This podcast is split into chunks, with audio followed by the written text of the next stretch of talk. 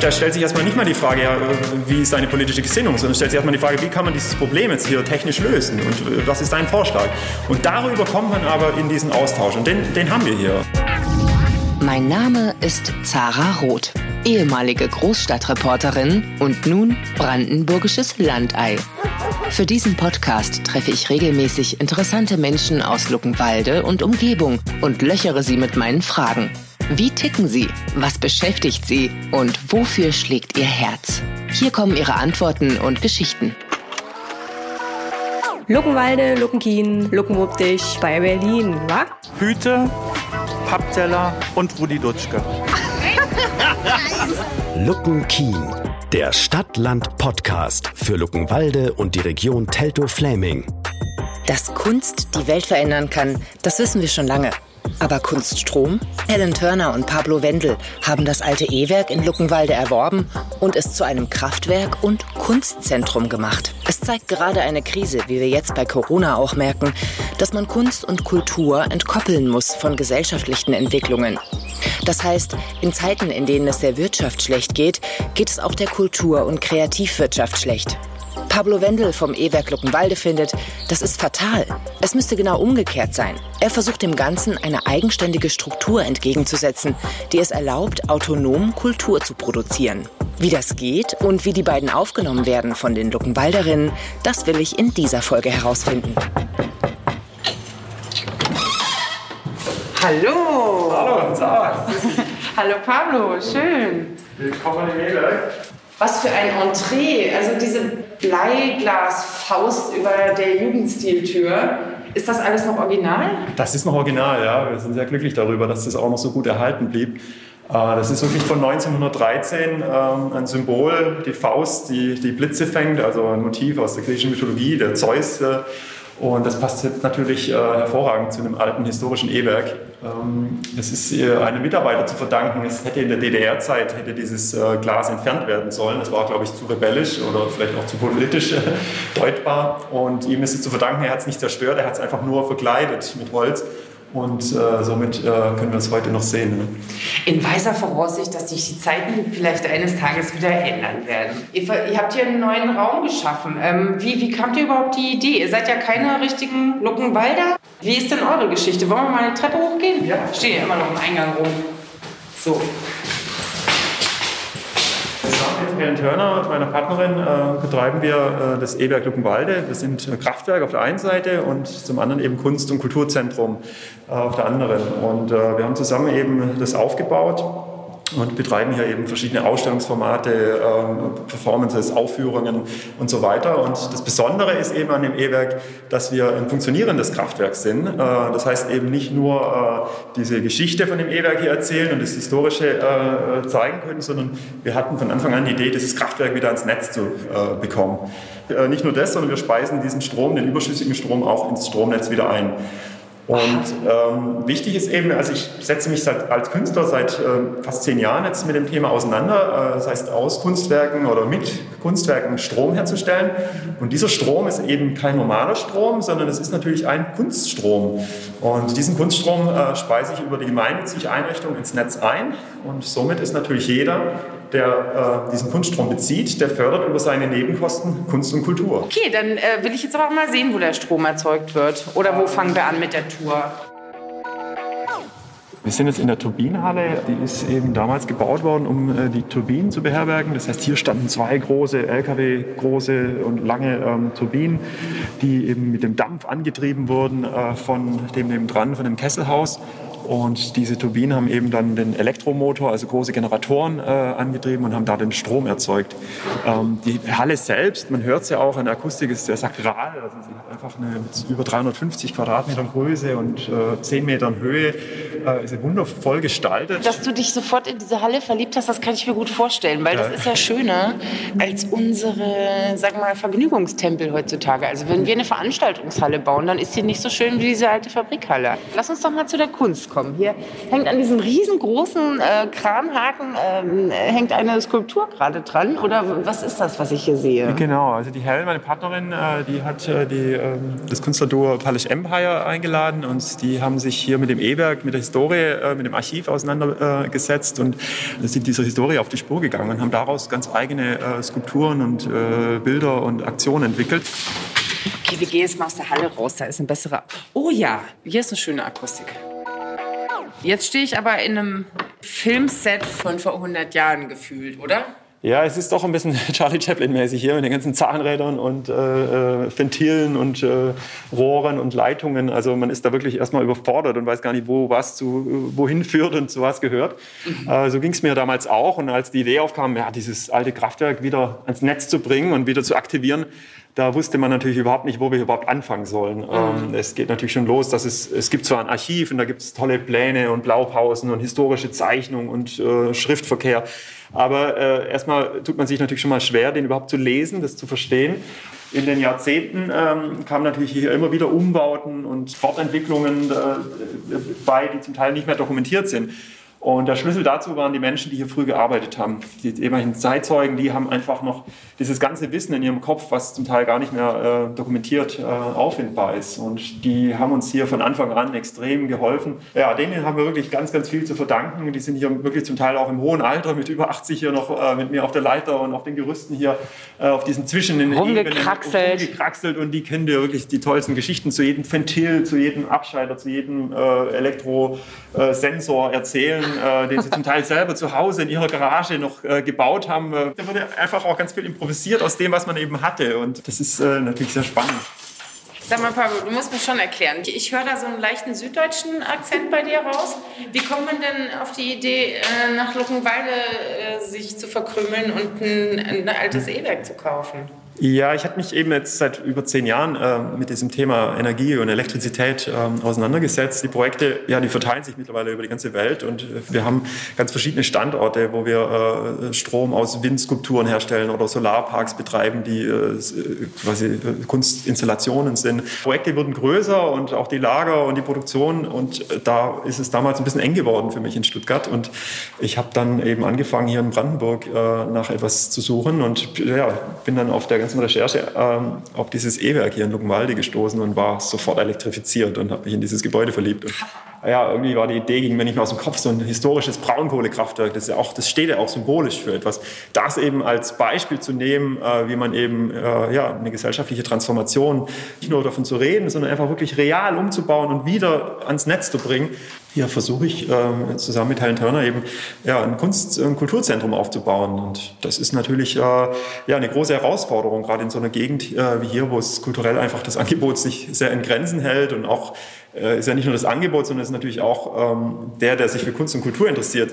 Das muss ja auch erstmal geweckt werden oder man muss natürlich die Menschen auch erstmal sensibilisieren für, für so ein Thema und das ist natürlich ganz, ganz wichtig. Und da braucht man natürlich auch andere Vermittlungstaktiken oder Strategien. Und da ist äh, so ein Kraftwerk, was eben so eine Historie auch mit sich bringt, das funktioniert super. Da interessiert sich eben auch der, der, der sich nur für Autos oder Technik interessiert, der interessiert sich für so ein Kraftwerk genauso. Und plötzlich steht er aber vor einem Kunstwerk und wird damit konfrontiert. Und das sind natürlich spannende Begegnungen, Auseinandersetzungen, die, äh, glaube ich, ein wichtiger Beitrag leisten, einfach auch zu dieser, ja, zu dieser Sensibilisierung, die wir dringend brauchen in unserer Gesellschaft. Wie ist denn der Kontakt äh, für dich hier? Äh, du hast jetzt sogar eine Familie hier gegründet. Das heißt, du Absolut. kommst hier nicht mal reingerauscht, investierst, machst was Schönes und haust wieder ab. Das hier ist ein Lebensprojekt, scheint mir fast. Das hat sich jetzt herausgestellt, ja, dass es mittlerweile einfach äh, Heimat wurde und äh, ein Teil äh, eben von ja, Familie. Und äh, ich fühle mich ja auch ziemlich wohl in Luckenwalde. Also man ist hier von Anfang an eben gut aufgenommen worden. Wir haben konnten hier gute Kontakte knüpfen.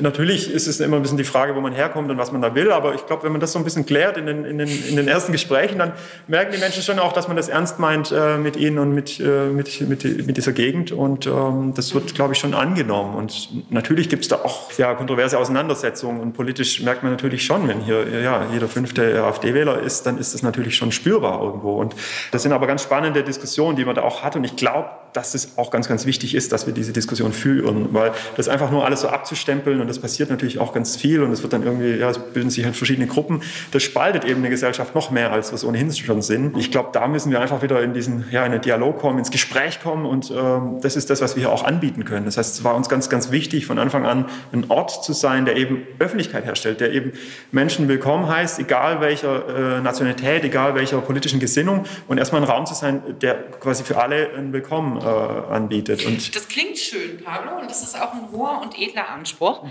Kommst du denn wirklich an die Leute ran, die du hier haben willst? Ja, extrem. Also wir haben hier einfach dadurch, dass wir ganz eng mit den lokalen Strukturen hier arbeiten, ob das die Menschen sind, die hier früher gearbeitet haben mhm. oder die Menschen, die hier in Handwerksbetrieben in der Umgebung sind, von der LKW-Werkstatt bis hin zu einfach äh, lokalen Elektrikern, Ingenieuren. Und äh, das ist einfach äh, man, dadurch, dass wir eben nicht nur ein reines Kunstprojekt sind, das, sage ich mal, so elitär in so einem Elfenbeinturm ist, sondern dass wir wirklich hier eine handwerkliche Produktionsstätte auch sind, äh, wo quasi das Kraftwerk ja auch gewartet und repariert werden muss. Da haben wir es natürlich mit real, äh, mit einer Schnittstelle zu tun, die ganz, äh, ganz real an, an die Menschen rankommt, die hier wirklich mit Kunst und Kultur gar nichts zu tun haben. Das kann man gar nicht vermeiden. Man, also wir, wir sind hier einfach so lokal äh, eng auch vernetzt und sind auch angewiesen auf solche Menschen. Ja? Also das ist einfach ein, da stellt sich erstmal nicht mal die Frage, ja, wie ist deine politische Gesinnung, sondern stellt sich erstmal die Frage, wie kann man dieses Problem jetzt hier technisch lösen und was ist dein Vorschlag?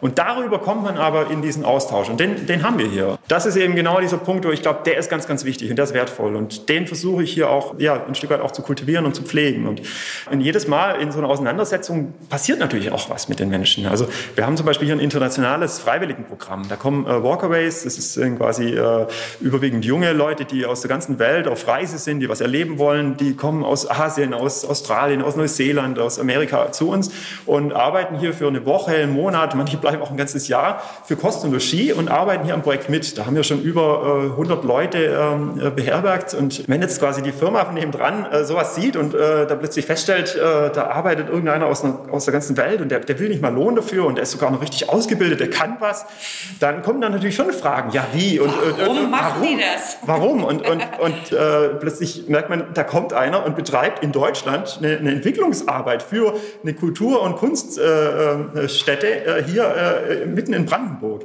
Ja, also da geben einem doch jegliche Argumente aus, äh, dagegen etwas zu sagen. Luckenwalde, Luckenkien, Luckenwuppdich bei Berlin, wa? Äh, ich weiß nicht, wie alt du warst, als die Mauer fiel. Ich war sechs Jahre alt. Man wird trotzdem gefragt, ah, wo bist du her, aus dem Osten oder aus dem Westen? Hier spielt es noch eine große Rolle, in Brandenburg so, ähm, bist du von hier oder bist du nicht von hier.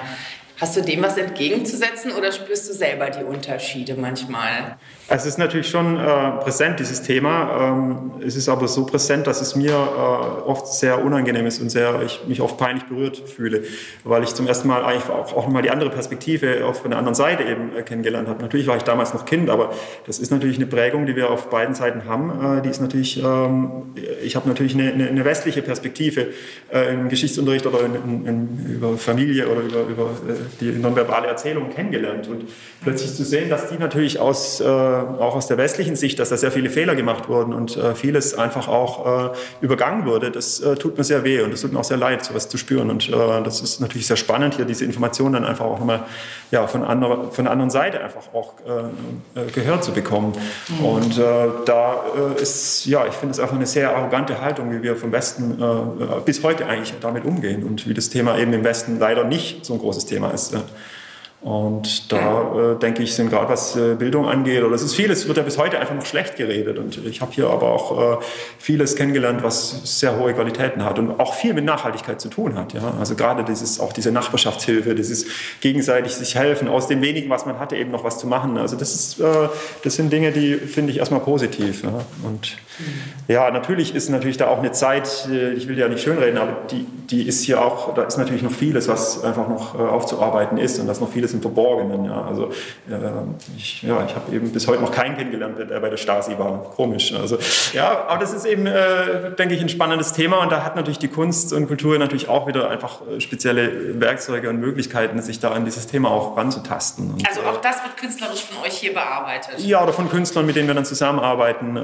Das ist eben ein Teil eben auch von diesem Programm und ich denke, das ist sehr, sehr wichtig. Und allein, dass man eben so einen öffentlichen Raum herstellt, mhm. der schafft natürlich auch eine gewisse Begegnung, wo eben auch so solche Themen ja dann auch äh, vielleicht auch ja, verarbeitet werden können und aufkommen. So, durch, durch, durch eine dunkle Gasse laufen wir in. Oh, eine helle, sehr helle, sonnendurchflutete Studiowerkstatt mit wunderschönen alten Werkbänken. Ich komme mir nicht vor, als würde ich in einer lebendigen, funktionierenden Werkstatt stehen. Ich komme mir vor wie im Industriemuseum. Was ist Kunst? Was ist Werkzeug? Und was ist Ausstellungsstück und was ist Museum? Das verläuft irgendwie alles so lustig ineinander. Außer vielleicht den Gabelstapler. Da würde, mich, würde ich jetzt sagen, jo, 20. Ja. Jahrhundert ist, glaube ich, zum Sachen machen da. Das ist natürlich spannend, was du da gerade sagst, weil das ist ja genau, äh, das ist eigentlich eine, ähm, eine hohe Auszeichnung, wenn jemand äh, das so empfindet, weil ich finde genau diese Bereiche, wie wir sie lernen zu kategorisieren, ähm, die haben eben immer auch noch mal ein zweites oder ein anderes Gesicht und das ist eben das Spannende, wo wir anfangen, diese Dinge miteinander zu verschränken, wo plötzlich ein Kraftwerk, was ja eigentlich was sehr Technisches ist, plötzlich so einem Gesamtkunstwerk wird. Oder der Gabelstapler, der ist jetzt vielleicht erstmal nur ein Gabelstapler, aber er wird halt betrieben mit dem Kunststrom, den wir hier selbst produzieren. Das heißt, diese, diese Palette, die der jetzt hier anheben kann, die äh, wird eben aus einem Kunstwerk, äh, die Energie von einem Kunstwerk beliefert. Ja? Also wir stehen hier bei schönstem Sonnenschein im Garten vom E-Werk. Erneuerbare Energien, Solar, Wind können ästhetisch sein und funktional. Also sie müssen aus meiner Sicht sogar. Und das ist ja auch den Ansatz, den wir verfolgen mit dem Kunststrom. Da geht es eben nicht nur um die Effektivität, um die Leistung, sondern es geht um die ästhetische Erfahrung. Es geht um das Bild, wie sowas in Erscheinung tritt. Und wenn da etwas äh, Spaß macht und auch schön ist und irgendwie mehr ist als eben nur äh, ein technische, technisch funktionales äh, Werk, dann äh, entsteht natürlich auch etwas, was ja, ganz wichtig ist zurzeit, eben die Akzeptanz. Die Menschen äh, finden sowas auch toll, das macht Spaß und es kann eben auch schön aussehen. Und das ist äh, etwas, wo ich glaube, wir viel mehr investieren müssten. Über die Schönheit kriegen wir sie alle. Alle mögen schöne Sachen. Ja, das ist natürlich ein, ein, breiter Begriff und der lässt sich natürlich auch ganz unterschiedlich deuten. Aber es ist erstmal, glaube ich, wichtig, dass man mit Menschen äh, da äh, zusammenarbeitet, die sich, äh, die sich damit beschäftigen. Und das sind eben die Künstler oder Gestalter. Äh, die äh, werden leider in diese ganzen Prozesse, äh, in diese Entscheidungen, werden die nicht mit eingebunden. Weil Kosten zu viel. Weil es Kosten sind, genau. Weil alles nur unter dieser Prämisse Effizienz und, und rein technisch eben nur betrachtet wird. Und so sieht eben leider da draußen alles aus. Und das ist verheerend, weil das hat ja auch eine psychologische Wirkung auf uns Menschen. Das merkt man in unserer Baukultur. Das ist ja einfach eine Schande, wie wir heutzutage bauen und wie das auch ja, einfach überhaupt nicht mehr kultiviert ist. Du hast von Austausch und Netzwerken so ein bisschen geredet, auch was das Fachliche angeht. Das passiert einmal durch die Firmen, die hierher kommen und hier irgendwas machen oder reparieren und dann auch durch, du sagst, es gibt äh, Workshops, es gibt verschiedene Rein- und Rauswege hier. Also man kann nicht nur kommen, wenn hier eine Performance ist und eine Kunstausstellung, sondern ihr seid nach außen hin zur Stadt Luckenwalde durchlässig auf viele verschiedene Arten. Habt ihr euch jetzt inzwischen schon ein ganz gutes Netzwerk aufgebaut in der Gegend? Gibt es noch Sachen, die du dir wünschst für die Zukunft? Naja, das ist natürlich äh, generell, das, wir haben einen super Aufschlag, einen super Start hingelegt und dann kam natürlich diese Corona-Zeit und das äh, hat natürlich äh, hier äh, einiges erschwert, aber äh, letztlich sind wir alle im gleichen Boot, das geht ja gerade allen so. Ähm, also ich denke, dass es jetzt so langsam wieder losgeht und äh, ja, wir haben viele lokale Kontakte knüpfen können und viele, viele Leute, die uns hier auch unterstützen. Der große Wunsch für dieses ähm, ja, Gebiet, muss man eigentlich schon sagen. Und darin sehe ich auch extrem viel Potenzial. Es ist eben nicht nur das Kraftwerk zu sehen, sondern wir haben ja hier nebendran, das ist eben hier Stadtbad, wir haben hier einige Leerstände in Industrien. Ähm, dieses ganze Gebiet ein Stück weit auch als einen kreativen Campus zu betreiben oder zu entwickeln. Wir haben äh, ganz viele Partner äh, jetzt schon an Bord, die das Projekt äh, spannend finden. Das sind einzelne Hochschulen, die ja zum Teil auch aus den Nähten platzen. Äh, das ist eben hier in Luckenwalde die Stadt, die, die, die ja mit der LUBA zusammen das Stadtbad äh, besitzt und betreibt. Und äh, ja, es gibt eben da eben die Überlegung, wie wir das Ganze Ganze jetzt äh, auch zu so einem Campus transformieren können. Und das ist ja kein Alleingang, sondern da braucht es ganz viele, die da auch mit äh, an diesem Projekt mitmachen. Und da okay. haben wir jetzt demnächst die erste äh, Infoveranstaltung und versuchen einfach so uns dem und auch die Nachbarn damit einzubinden und versuchen uns dem Ganzen so ein bisschen zu nähern, wie das so ein Campus werden kann, der vielleicht nicht so elitär nur ist, äh, sondern der eben wirklich auch, sage ich mal, ja, richtig transdisziplinär äh, auch äh, die Menschen, die hier vor Ort leben und arbeiten, mit einbindet. Was macht denn Luckenwalde so attraktiv äh, oder, oder die Gegend Brandenburg? Hast du dir da schon mal Gedanken zu machen? Es gibt ja Tesla, dann gibt es diesen Biotechnologiepark. Du denkst dir einen großen Campus hier aus. Ist, ist Brandenburg, ist, äh, ist es plakativ gesagt noch so ein bisschen so eine Gegend, wo, wo die Träume noch ein bisschen Platz haben? Ja, ich denke, es hat viel mit Platz zu tun. Äh, es, es gibt hier einfach Möglichkeitsräume, äh, also im realen Raum, aber auch von den, von den, von den, von den, ja, von den Freiräumen. Einfach, das äh, ist natürlich das, was heutzutage in vielen Städten, auch in Berlin, kaum mehr denkbar oder möglich ist. Ja, durch, einfach durch den Preisdruck, der da überall auch herrscht und durch diese Ökonomisierung. Mhm. das zum einen, aber es ist zum Beispiel hier speziell im Luckenwalde, die haben ja eine wahnsinnige Historie auch hier, wenn man einfach mal sieht, was hier baugeschichtlich, wer sich hier verwirklicht hat, von Mendelssohn oder hier nebendran das Stadt Stadtbad von Hans Hertlein. Also das sind wirklich Größen. Äh, äh, Architekten, äh, die haben hier einfach, oder auch Stadtplaner, die haben hier äh, sich einfach äh, in der Zeit äh, damals, in der Industrial frühen Industrialisierung, haben die sich hier verwirklicht und haben hier Projekte umgesetzt, die, ich finde, eine große Nachhaltigkeit, wenn es um die Wirkung, um die Architektur geht. Und das hat schon auch, glaube ich, ein Fundament gelegt und macht den Ort auch so attraktiv und so spannend. Also wenn zwei Künstler und ein paar Freiwillige es schaffen, in Zusammenarbeit mit Zeitzeugen und HandwerkerInnen vor Ort ein Kohlekraftwerk von 1913 CO2-frei ans Netz zu bringen, dann muss es doch auch möglich sein, im großen Maßstab gesellschaftlich diese Transformation zu machen. So könnten wir nachhaltig und krisensicher in die Zukunft gehen. Wenn wir nicht mehr in der Lage dazu sind, die Dinge zu reparieren, weil ein paar Zulieferer nicht mehr liefern können, dann ist das doch beängstigend, findet Pablo Wendel jedenfalls. Was macht er also? Er stellt sich CNC-Fräsen hin und baut sich 3D-Drucker und macht seine eigenen Ersatzteile. Wow! Und dass sich ein Schwabe und eine Londonerin so gut integrieren, das beeindruckt mich schon. Die geben sich echt Mühe und haben ein tiefes, echtes Interesse an der Geschichte und den Leuten hier. Auch Schülerworkshops gab es hier schon, wo Luckenwalder Kids einen Tag lang gelernt haben, wie man Solarzellen lötet. Die beiden meinen es sowohl mit der Nachhaltigkeit als auch mit der Integration echt ernst. Ich gehe jetzt jedenfalls beeindruckt von so viel Idealismus und Tatkraft und Wille zur Integration nach Hause. Und werde das E-Werk sicher wieder besuchen. Das empfehle ich euch übrigens auch. Wenn die Corona-Bestimmungen es zulassen, gibt es alle zwei Wochen Performances zu Themen aus dem E-Werk Archiv, Opern, Ausstellungen, Workshops, Führungen und vieles mehr. Und der Geschichte mit dem großen Campus gehe ich sicher noch in einer der nächsten Folgen auf den Grund. Luckenwalde, Luckenkien, Luckenwuppdich bei Berlin, wa? Luckenkien, der Stadt-Land-Podcast für Luckenwalde und die Region Teltow-Fläming. Ein lokaljournalistisches Projekt von 100,6 Flux FM. Unterstützt von der Medienanstalt Berlin-Brandenburg. Weitere Infos und Episoden auf fluxfm.de slash luckenkien.